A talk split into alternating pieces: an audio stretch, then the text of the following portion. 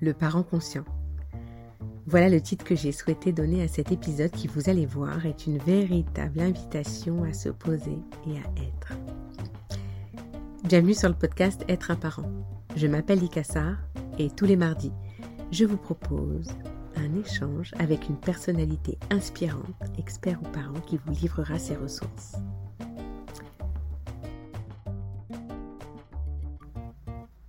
Ces dernières années, je me suis spécialisée en neurosciences affectives et sociales, également en méditation de pleine conscience, la mindfulness pour ceux qui connaissent, et à différentes techniques de développement personnel. La combinaison de tout ça m'offre de nombreuses pistes pour aider chaque parent à être aligné et à trouver un équilibre juste. À mon niveau, j'appelle ça le développement parental. Aujourd'hui, je reçois Khadija Benani. Ce n'est pas un choix anodin pour ce premier épisode que je voulais comme euh, une introduction à ma vision de l'accompagnement à la parentalité. Khadija, en plus d'être mon amie, je vais vous la présenter en toute objectivité, je vous assure. Khadija est une personnalité éminente dans l'accompagnement à la parentalité. Coach et conférencière, elle est reconnue pour sa vision honnête, ses outils humbles, son extrême douceur, vous allez le voir, et sa grande générosité avec laquelle elle accompagne depuis plusieurs années maintenant les familles. Formée à de nombreux outils de coaching, elle a notamment suivi le long cycle d'instructeurs auprès du docteur Chifalé, célèbre auteur de l'ouvrage Conscious Parenting. Basée à Casablanca, au Maroc, elle propose des accompagnements individuels, mais aussi collectifs, à des groupes de parents sur des ateliers ou des cycles suivis à distance. Également en présentiel, mais on attendra quelques mois. J'espère juste quelques mois pour pouvoir en reparler. Dans cet échange, Radija nous parle de son cheminement, du cheminement qui l'a amené à accompagner la parentalité de cette manière-là. Elle nous parle de la posture, de l'importance de la posture pour permettre aux parents de trouver sa voie. Elle nous parle aussi des pièges, que j'appellerais l'éloge de la parentalité paillette, qui fait penser qu'avec un petit peu d'effort, tous les parents peuvent être zen et épanouis. Quelle idée Je vous retrouve après cet échange qui, vous verrez, incarne la douceur et invite à faire une pause ici et maintenant. Malgré la qualité moyenne de l'enregistrement, et alors là je m'en excuse véritablement, vous devriez entendre nos sourires et notre immense gratitude de nous retrouver à parler pour ce premier épisode du podcast Être un parent. Bonjour Elisa. Salut Lika. comment vas-tu? Bah écoute, je, je vais bien, mais comment vas-tu? C'est une question qui demande beaucoup, beaucoup de temps pour la réponse. Hein. Ces temps-ci, il faut beaucoup de temps pour la, la réponse complète. oui, c'est vrai. Comment tu, comment, tu pourrais, comment tu pourrais me répondre sans trahir la vérité? Ouais. Alors, comment je vais? Je suis présente, je suis vivante. J'ai beaucoup de gratitude pour ça. Et j'observe, euh, j'observe la difficulté que, que je vis et que d'autres euh, personnes vivent en même temps. Donc, beaucoup de compassion pour, pour, tous ces gens et pour moi-même aussi. oui, merci. Alors, je suis tellement heureuse de, de t'accueillir aujourd'hui, de, de, discuter avec toi aujourd'hui pour, euh, pour introduire ce, ce nouveau podcast. C'est, comme tu sais, un podcast que, que, j'ai en tête euh, depuis quelques mois, que tu as aussi en tête parce que, parce que le, le podcasting est quelque chose, en tout cas, le podcast est, est un support que, que tu apprécies également. Et, et quand je me suis dit, allez, je me lance, et que je me suis demandé euh, comment, comment j'allais parler de l'identité, comment j'allais parler de ce que signifie euh, le titre aussi, être un parent. Mhm. Je voyais pas comment faire autrement que de, que de t'inviter sur, euh, sur ce premier épisode pour échanger avec toi. Euh, voilà, de, tu sais tout le bien que je pense de, de, de, de, toi et puis de, de la richesse que, qui, qui est apportée par nos échanges, euh, notre amitié, j'allais dire une, une amitié euh, virtuelle, mm. mais pourtant si, euh, si intense, c'est une amitié 2020. Oui, tu vois, une amitié 2020. Et en fait, euh, je, vais, un petit peu donner du contexte, mais on s'est rencontrés sur, euh, sur les réseaux. Mmh.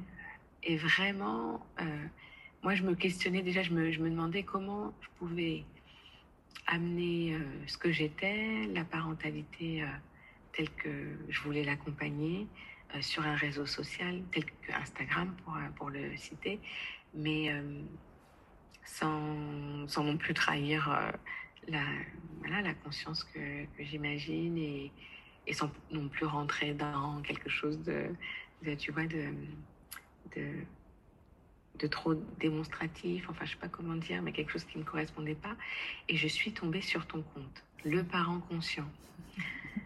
Euh, qui associe deux mots euh, qui me parlent complètement, un titre euh, que j'aurais pu donner, tu vois, aussi à, à l'identité que j'imaginais. Et là, je me suis dit, oh, ouais, je découvre ta page et on, et on commence à échanger.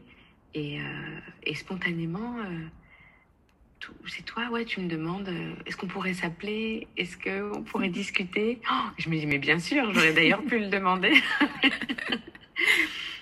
et on a commencé à s'appeler, à échanger sur notre vision des choses, sur nos cheminements. Et on s'est retrouvés tellement tellement à l'aise, tellement connecté que finalement c'est une, c'est une, une amitié, j'appelle ça une amitié fil rouge parce que mmh. maintenant je vis avec toi, enfin tu vois, on, on, se suit et c'est très très très agréable. Enfin j'en parle de moi, mais comment, comment tu l'as ressenti toi? Bah, je suis très touchée de tes, de tes mots parce que c'est, ce que je ressens aussi. J'étais tellement heureuse de, de te trouver. et euh, c'est vrai que quand on parle des réseaux sociaux, euh, aujourd'hui, euh, on, on, parle de, de, beaucoup de choses péjoratives, d'addiction, de, de superficiel, des choses qui peuvent être vraies, mais il y a aussi énormément de, choses positives qui en sortent qui en sortent et, notamment ben, la rencontre de gens euh, qui partagent des passions similaires et des parcours euh, et des aspirations similaires. Et euh, c'est vrai que dans, ce que je fais, c'était un grand réconfort pour moi de rencontrer, d'avoir avec moi une femme, une sœur de cœur qui partage voilà, euh, cette passion de, vouloir accompagner les parents dans une période tellement euh, importante dans leur vie, dans leur existence. Et, et, je pense que quel que soit le domaine, quand on, quand on se sent compris, mm. on, on, est réconforté. Oui. Et c'est ce que j'ai ressenti avec toi. Oui, et ça m'a donné énormément de, de, de, courage pour continuer mm. aussi. Oui. Parce qu'on peut être euh, passionné, mais on peut bien sûr avoir beaucoup de doutes et, mm. et c'est sympa c'est de, de, de, de, se reconnaître euh, à travers l'autre. C'est euh, vrai. ça, ça, me parle, tu sais, je disais il n'y a pas très longtemps à mon mari d'être reconnu mm. par, par quelqu'un que je reconnais, mm. en, en, parlant de toi, c'est rassurant. Ça, ça ancre un peu plus dans ce qu'on est. Oui. Tu vois oui. Ouais. Et on, fait des métiers où on travaille seul beaucoup de temps. Mmh, on, aide les gens, on, est dans l'accompagnement, donc on fait des séances individuelles, on fait des ateliers de groupe, mais il y a beaucoup de temps où on doit travailler seul.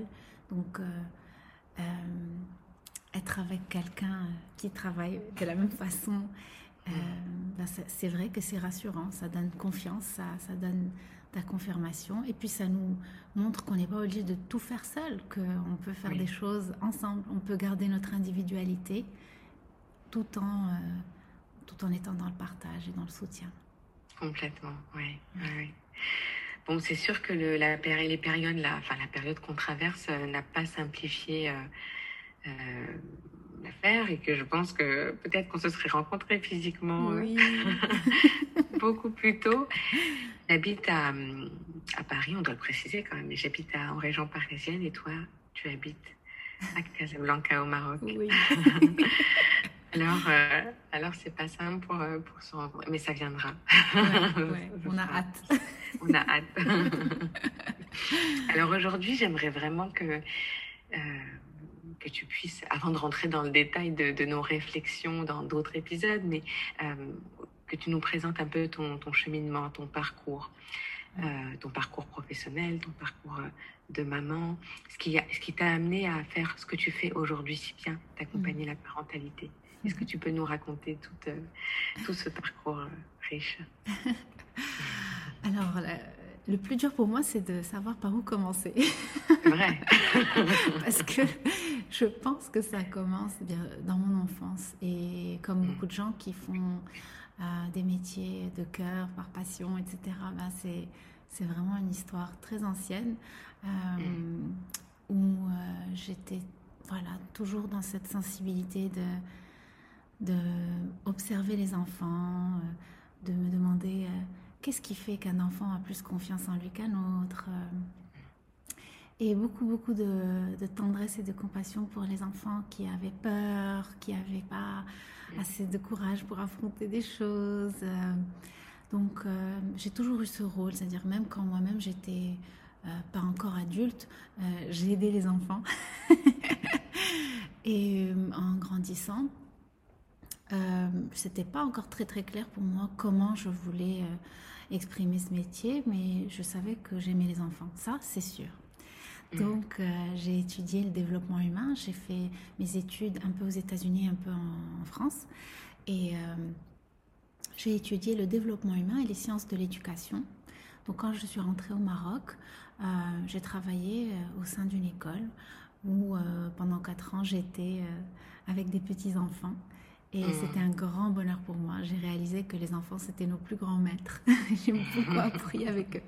Je suis, je suis venue avec cette prétention que j'allais leur apprendre des choses. Mais finalement, je me suis rendu compte qu'ils avaient euh, tellement à m'apprendre eux-mêmes d'abord.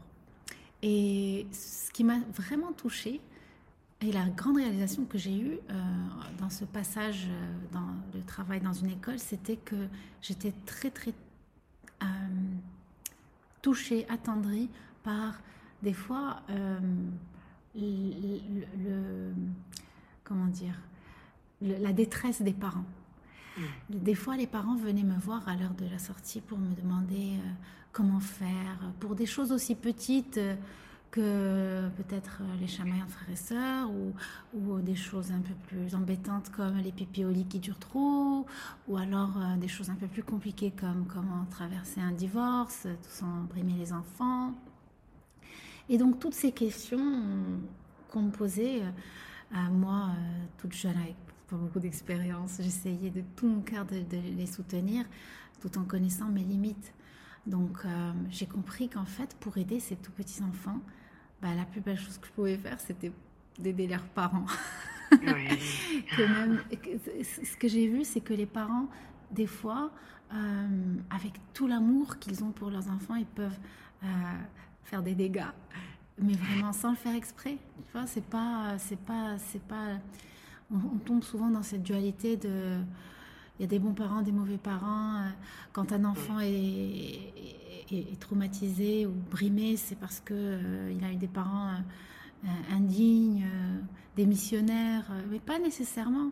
Pas nécessairement. Je pense qu'il y a beaucoup de parents qui, font de leur mieux et, et ils font des choses inconsciemment.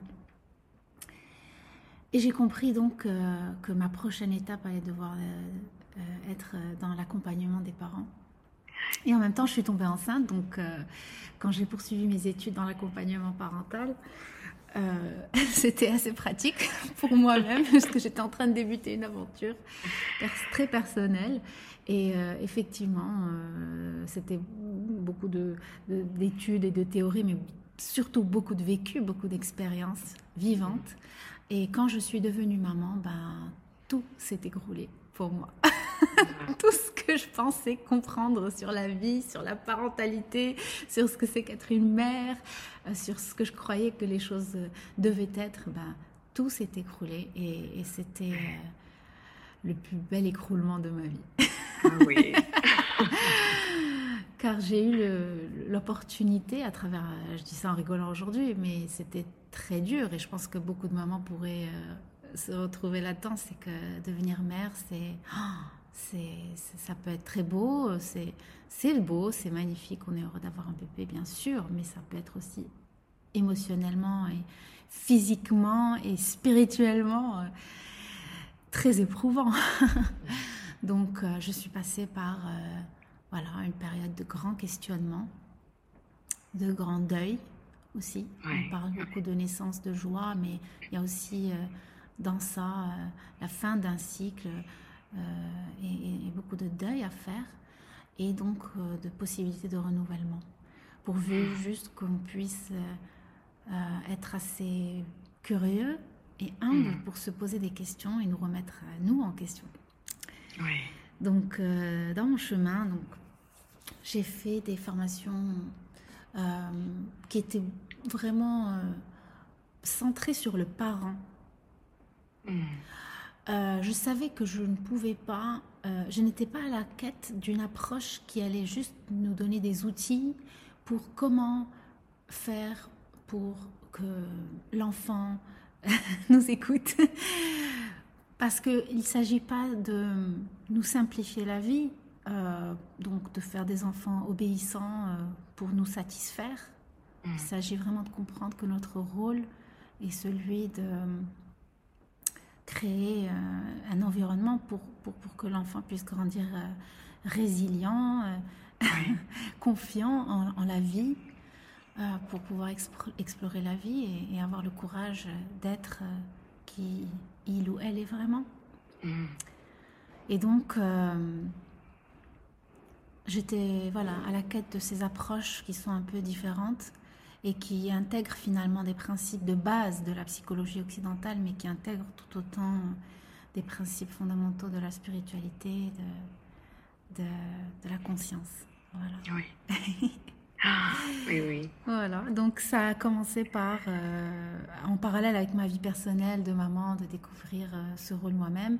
Euh, j'ai commencé par accompagner les parents à travers des séances individuelles.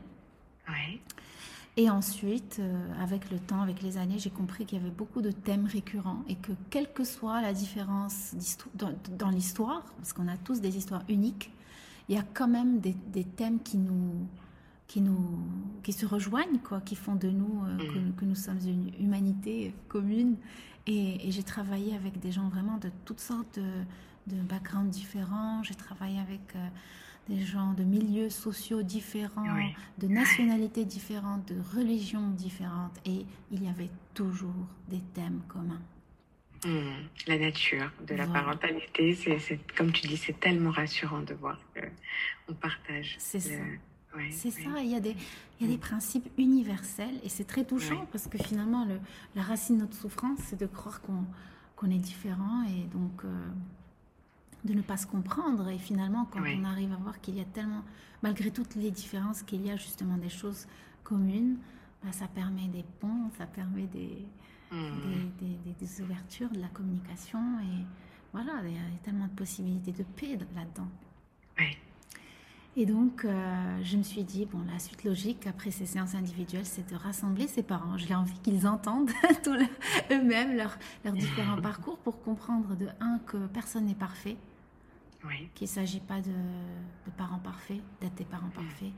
De mm. deux, que voilà, que chacun fait de son mieux, hein, que, mm. et qu'on n'est pas seul, qu'il y a d'autres parents comme nous qui, qui, qui vivent des, des difficultés. Euh, voilà, qu'on se sente pas seul. Surtout en tant que maman, je dis toujours, euh, quand, quand, il y avait le, au début du confinement, je disais, euh, bah, c'est pas notre premier confinement, hein. surtout les, les mamans qui viennent d'accoucher et qui s'enferment avec leur nouveau-né. Euh, c'est un, une forme de confinement.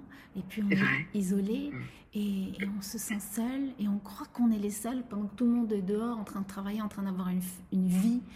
On se sent tout seul, mais en réalité, euh, on n'est pas seul. Donc ces ateliers, c'était vraiment avec cette intention de, de, de, de, donner à ces gens ce sentiment qu'ils ne sont pas seuls et que bien au-delà d'un contenu riche en informations, en théorie, euh, c'est pas tant de ça qu'ils avaient besoin, mais plutôt d'une expérience mm.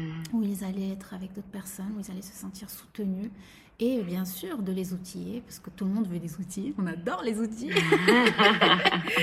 bien sûr, donc oui, des outils. Et, moi, mon outil euh, de base, ma, mon outil fondamental, c'est la pleine conscience. Mm. Et c'est là où toi et moi, on se rejoint absolument. C'est un outil et en même temps, c'est une posture. Donc, euh, ce que j'aime dans cette approche, c'est que euh, elle ne dit pas aux parents quoi faire. Mm. Parce qu'on ne peut pas dire aux parents quoi faire. Je trouve ça tellement prétentieux. et, puis, même si on a des outils qui marchent, si on leur dit voilà ce qu'il faut faire dans tel cas, voilà ce qu'il faut faire dans tel cas, même si ça marche, quelque part, ça enlève euh, aux parents son, sa confiance en lui-même. Parce qu'il va continuer de croire qu'il a des réponses dehors, dehors, dehors de lui. Et si c'est soit Google, soit, soit, soit cet mm. expert, soit d'autres personnes. Mais finalement, mm. en réalité, moi, je, je, comprends de plus en plus que mon travail, c'est pas tant de donner des réponses aux, parents perdus, mais de juste les, les, accompagner euh, dans ce chemin de retrouver leur propre centre, ça, leur propre vérité, et de faire confiance qu'ils ont les capacités d'élever leurs enfants, pourvu juste qu'ils prennent le temps de, de s'aimer et de s'accepter et de s'élever eux-mêmes. Complètement. Et tu sais, je, je, pense que tu te reconnaîtras aussi. Moi, je dis souvent que euh, dans mes accompagnements, un parent qui vient me poser une question, qui attend certainement une réponse, hmm. par partir avec trois autres questions. Hmm. Parce que euh, ce que m'éveille une question, c'est une autre question souvent. Ouais, ouais, ouais. Et, et ça, c'est très précieux que de voir que d'une question que le parent s'est posée, euh, on va lui faire rechercher d'autres, des réponses qui vont entourer finalement ce qu'il imagine de sa problématique, mais qui vont lui permettre, comme tu dis, de s'élever, quoi, mm. de, de, de, monter, de s'élever de, et d'identifier. Ouais. Oui, c'est ça. Mm. Quand je dis s'élever, mm. effectivement, c'est pas, c'est pas qu'on est mal élevé qu'on doit s'élever. c'est s'élever, vraiment, euh, d'élever notre conscience, euh, d'élever euh, même ce à quoi on aspire. C'est-à-dire que très souvent, euh, quand les parents viennent me voir pour que ce soit des séances individuelles ou que ce soit des ateliers, ils viennent avec certaines demandes. des fois, ils pensent que qu'ils sont à la recherche d'une réponse comme qu'est-ce que je fais quand mon enfant n'arrive pas à dormir? Ou qu'il ne veut pas manger ses brocolis? Et finalement, en fait, ce qu'ils trouvent, c'est quelque chose de beaucoup plus puissant, j'ai envie de dire. Oui, oui. Et de même libérateur, parce qu'on peut répondre à ces petits tracas du quotidien, mais ce ne mm. sont que les branches finalement. Complètement. Et si on traite les branches, bon ben, on peut les traiter, on peut enlever les mauvaises branches, mais elles vont, il y en a d'autres qui vont repousser rapidement, mm. parce qu'on n'est pas en train d'aller dans les profondeurs. ouais, les racines. Euh, voilà, donc euh, c'est une approche qui invite à aller dans les racines. Et justement, dans ces racines, une fois que c'est, c'est là où on, où on est, euh, les branches, justement, bah, on, on, trouve euh, les réponses nous-mêmes. C'est-à-dire, moi, ma plus grande satisfaction, c'est quand le feedback que je reçois euh, des parents, des mois après avoir assisté à mes ateliers, quand ils me racontent leurs anecdotes avec leurs enfants, et, et ils me racontent ce qu'ils ont fait eux. Et c'est pas quelque chose que moi je leur ai dit de faire. Oui, oui, oui. Je n'aurais jamais dit ça. Voilà. C'est grâce à leur propre réalisation qu'ils ont su quoi faire. Parce que, euh, oui, tout le monde veut savoir quoi faire. Mais, mm. et bien sûr, on est dans un monde où il faut faire. Qu'est-ce qu'il faut mm. faire? Oui, j'ai un enfant qui ne veut mm. pas se réveiller pour se réveiller le matin, il ne veut pas faire ses devoirs. Oui, qu'est-ce que je dois faire? Bien sûr, nous devons adresser le faire. Je ne dis pas non. Mais en se focalisant que sur le faire, euh, on, est, on reste dans quelque chose de, très superficiel. On reste dans une approche de contrôle. On a envie de contrôler l'autre. Mm. Or, mm. si on, retourne le regard vers nous-mêmes euh, et qu'on est dans l'être, comme ton titre l'indique si bien, le faire, il se fait vraiment naturellement. Oui. C'est sûr que comme tu dis, il y a une, une partie de, de, faire, une partie de passer à l'action. Bien sûr qu'il faut passer à l'action, il faut passer, il faut agir, il faut, surtout quand on a l'impression d'être dans une situation qui nous, qui nous, qui nous rend la vie dure, enfin, qui, mm. où on a l'impression que c'est compliqué, où on doit s'en sortir. Et, et, dans la parentalité, bien sûr que, que ça arrive. Moi, je suis d'accord avec toi que euh, faut aller chercher ce qui se joue mm. là euh, bien sûr, avoir des éléments, et c'est ce que tu apportes, c'est ce qu'on apporte sur le fonctionnement de l'enfant, parce que euh, on ne peut pas le deviner en tant que parent si on, si on ne sait pas, si on ne s'est pas posé la question de comment un enfant, lui, agit et comment ça se passe pour lui, mm. dans son cerveau, au niveau de ses émotions, etc. Il faut aller chercher aussi, quand je dis, quand je dis l'être, c'est l'introspection de qu'est-ce qui fait que quand ton, quand ton enfant il, se met dans cet état, toi, ça te rend tant en colère. Qu'est-ce que ça vient interpeller dans euh, la permission que tu laisses à ton enfant de se mettre en colère devant toi qui est son parent, donc l'autorité? Qu'est-ce que qu'est-ce que ça vient toucher? Qu'est-ce que ça te rappelle peut-être? Quel schéma ça vient comme ça euh, bloquer et, et d'aller chercher tout ça de poser toutes ces questions-là, c'est ce qui va permettre d'agir en connaissance de cause, quoi, en mm. connaissance de l'être. Mm, mm, Et c'est tellement précieux. Ouais. Des fois, les parents, au début, quand, quand ils sont exposés à, cette euh, approche, ils peuvent avoir de la résistance, et, ce qui est tout à fait compréhensible. On a des parents euh, qui sont fatigués, euh, qui ne mm. peuvent plus. Oui, bon, d'accord, euh, l'introspection, je veux bien, d'accord, mais moi, quand mon enfant, euh, il veut pas prendre son bain, euh, je fais quoi? Ouais, Moi, bah quand il veut pas se brosser les dents, qu'est-ce que je vais introspecter? Qu'est-ce que tu me racontes Clairement, oui. Mais, non, mais, sûr. justement, ce que je dis souvent aux parents, c'est si je me braque sur juste le fait qu'il ne veut pas se brosser les dents, euh, je vais agir comme un parent pompier. un mhm. parent pompier, c'est le parent qui va toujours attendre qu'il y ait des problèmes mhm. pour les régler. Donc, il y a un feu, je l'éteins. Il y a un feu, je l'éteins. Il y a un feu, je l'éteins. Ah, c'est fatigant, ça. Oui, et c'est littéralement le burn-out. C'est trop de feu et on ne peut plus. Et, c'est normal que des fois, on soit des parents pompiers. Des fois, on, doit l'être. On est obligé de survivre certaines certains moments, il faut faire en sorte qu'ils arrivent à l'heure, il faut bien, il faut bien qu'ils soient dedans, etc., etc. Donc oui, c'est normal. On n'est pas en train de dire qu'on est tout le temps zen et que tout passe, euh, euh, tout, tout, est dans le flow, tout est facile. Mm. Non, mm. c'est pas toujours facile. Mais pourvu que qu'on soit euh, pas pompier, je sais pas, 20% du temps, pas tout le temps, et que les autres 80%, bah, qu'on soit plutôt des jardiniers, hmm. qu'on cultive un, environnement justement euh, où à la base il n'y a pas ces, ces, ces, conflits euh, au, quotidien. Et ça ne peut être possible que si on prend le temps justement d'observer ce paysage intérieur où on peut prendre, pas dans le vif du moment, pas dans, dans un moment de conflit avec l'enfant, etc., mais de prendre des moments pour se poser la question, qu'est-ce que ça a touché en moi quand je lui ai demandé, par exemple, pour rester sur l'exemple de, se poser les dents, qu'il ne m'ait pas écouté, qu'il a commencé à crier, mm. qu'est-ce que ça a touché en moi? Et si on se permet d'explorer ça, on va certainement arriver à la réalisation que nous aussi, au fond de nous, il y a un petit enfant qui a envie d'être entendu, mm. qui a envie d'être vu, qui a envie d'être reconnu et respecté.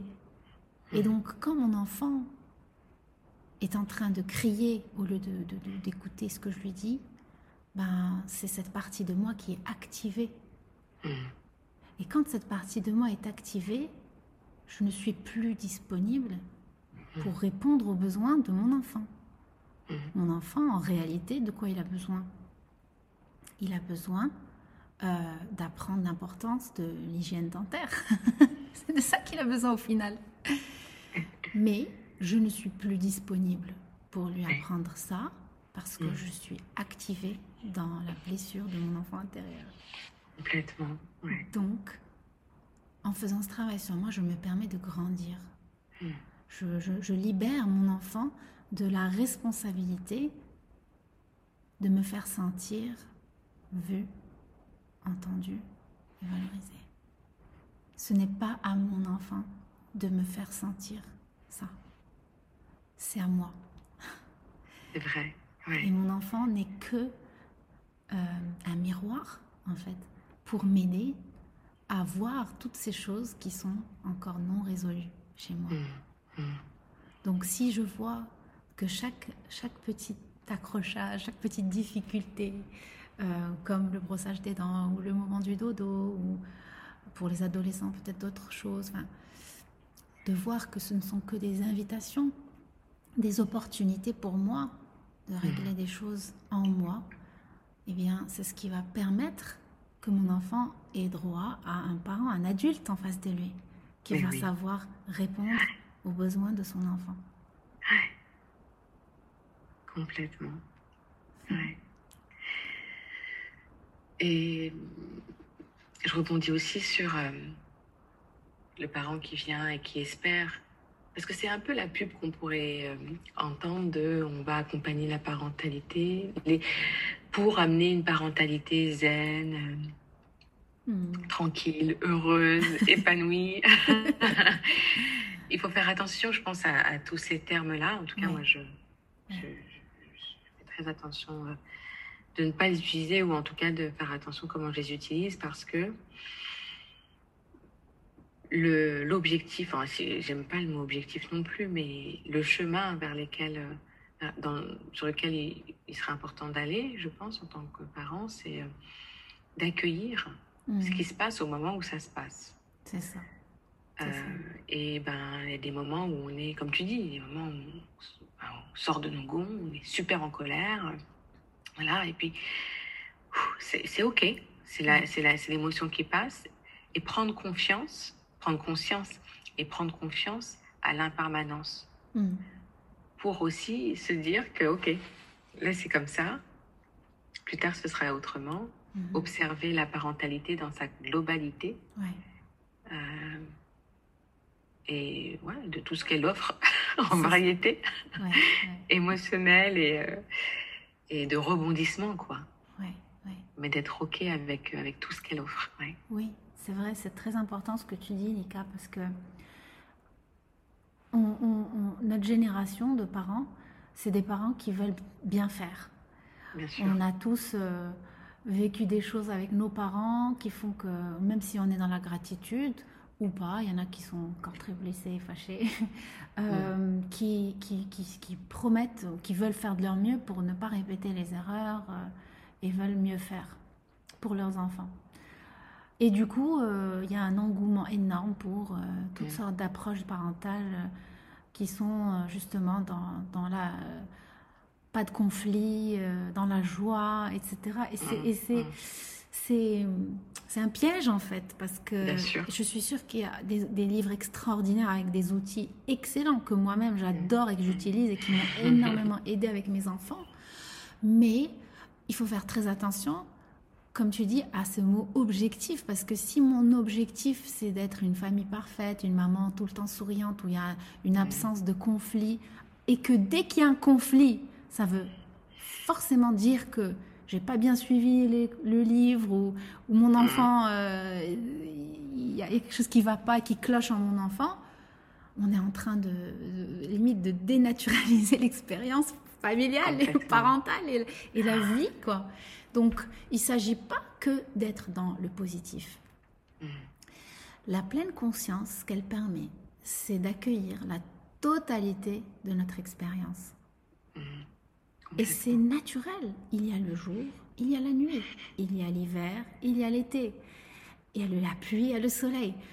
Et, et, et, et c'est pas mauvais la, la nuit, c'est pas mauvais la pluie, c'est pas mauvais. C'est-à-dire qu'il ne s'agit pas tant de rendre les moments difficiles euh, euh, comme, comme une défaite ou comme ça veut dire que je, ça renvoie en moi une, un échec. Euh, enfin, il, y a, il faut s'y attendre.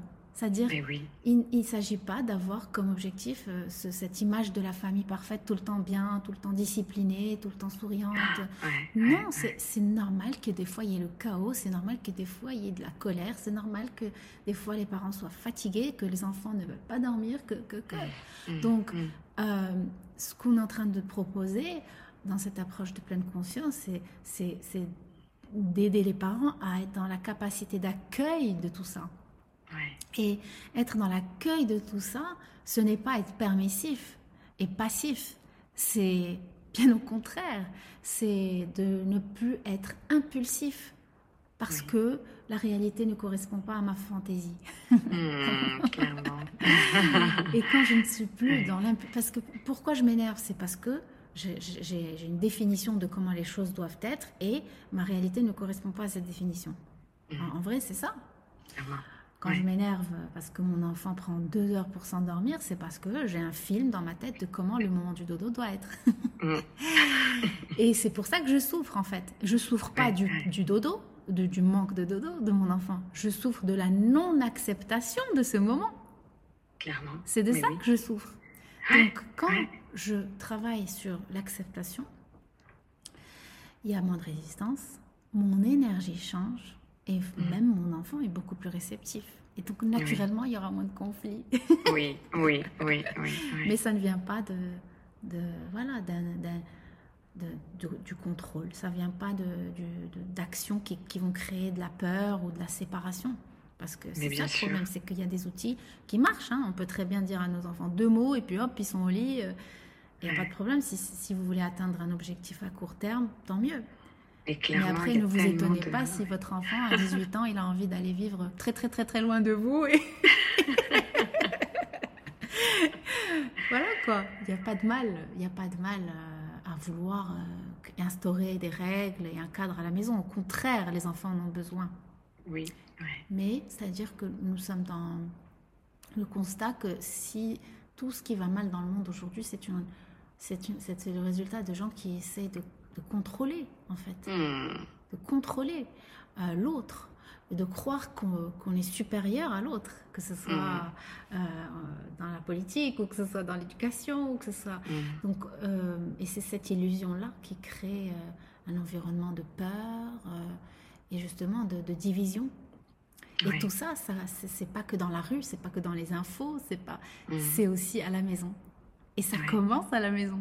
Clairement, ouais. Voilà, donc quand on instaure euh, ces, ces croyances que une personne est plus forte que l'autre, qu'une personne peut dominer l'autre, que bah, on peut, l'enfant, bien sûr, dans son, son impuissance peut adhérer ou alors Mm. peut se révolter, euh, mais il y a d'autres façons de créer de l'ordre, il y a d'autres façons de créer un cadre. C'est ce qu'on est en train de Ouais. dire. Tu nous rappelles que toutes ces personnes, oui, ont été enfants. Et que, et que, et que tous nos enfants vont être, euh, à un moment, offerts au monde. oui, oui. c'est ça. Et, On l'oublie. ouais. on l'oublie et des fois bah, euh, j'aime bien dire euh, on- de- de- de- juste de voir que en fait même les des fois je reçois des des papas des mamans enfin des gens de tous les âges mais et, et- et des fois il m'est arrivé d'avoir des personnes tu vois de grandes personnalités par exemple et les gens ah, vont croire que ah ça doit être intimidant euh, de recevoir un homme d'un certain âge euh, ou d'un certain statut mais en fait non parce que quand tu vois tout le monde à travers, dans ses yeux, tu- quand tu vois l'enfant en lui, Ouais, c'est ça. ben, Ouais. on- il y a une espèce de désarmement, Hmm. une espèce de... Ouais. Et, et- et- et c'est ça, en fait, de- d'aider les, les personnes à aussi se, se- se reconnecter à cette partie d'eux-mêmes, Ouais. euh, de leur rappeler qu'eux aussi ont été enfants. Et en, est- en se rappelant que nous aussi on était enfants, c'est ce qui nous permet de comprendre nos enfants. Hmm.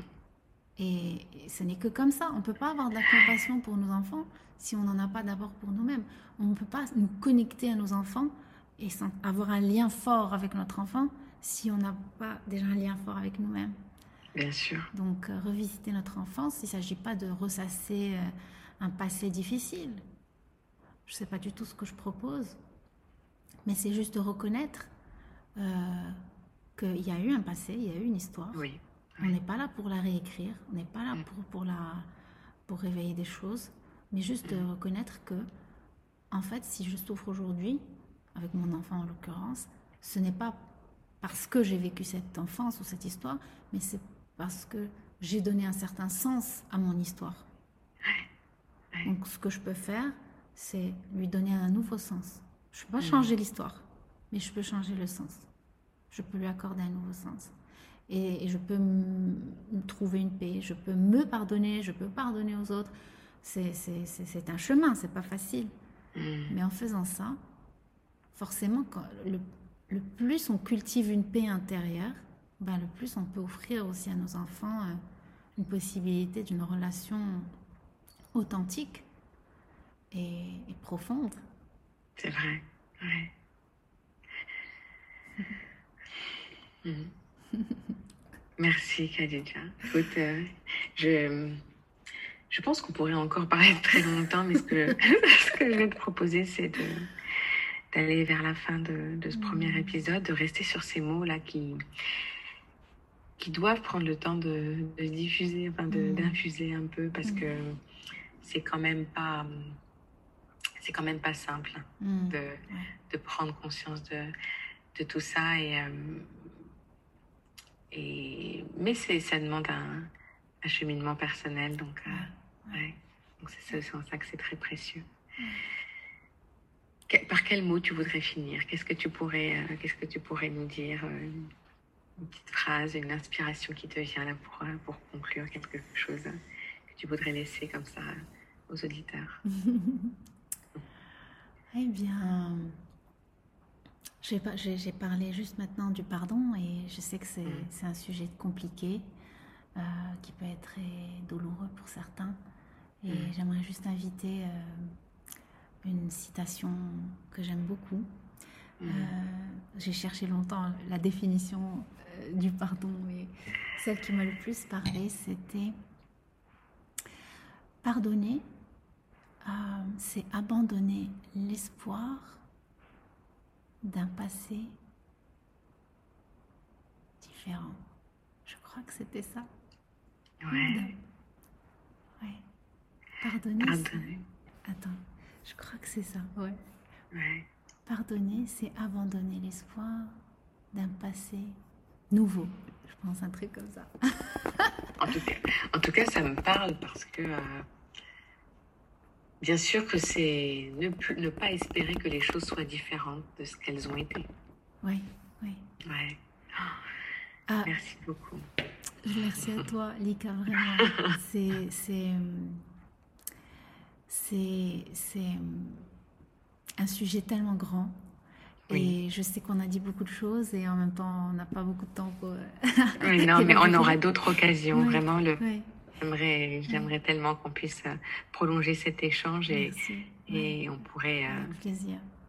poster de temps en temps des épisodes où, on discute encore pour prolonger. Oui. En tout cas, j'invite les auditeurs à se libérer de toute pression de croire qu'il faut tout capter ou tout comprendre. Mm, Des fois, mm. il faut juste faire confiance que s'il y a un mot, une phrase ou quelque chose qui a atterri et, et qui résonne, ben, qu'il reste avec ça et Mm. euh, qu'il reste ouvert à ça.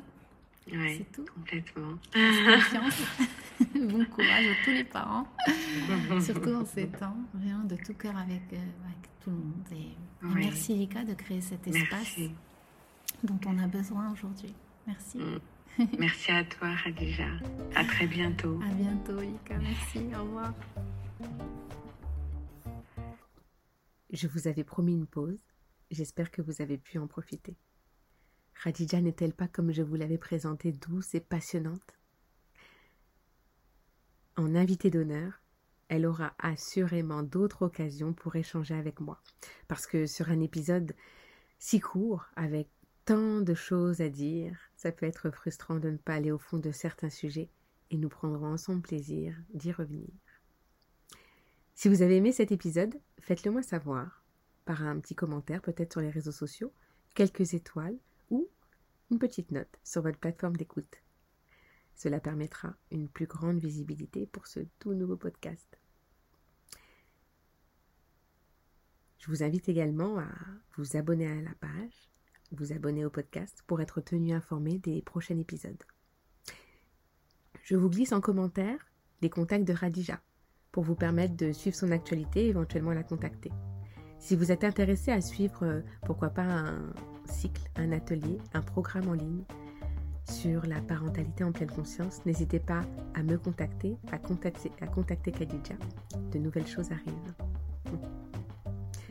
Retrouvez-moi sur les réseaux sociaux pour poursuivre cet échange et me faire part de votre expérience parentale. Je vous dis à bientôt pour d'autres épisodes. Prenez soin de vous.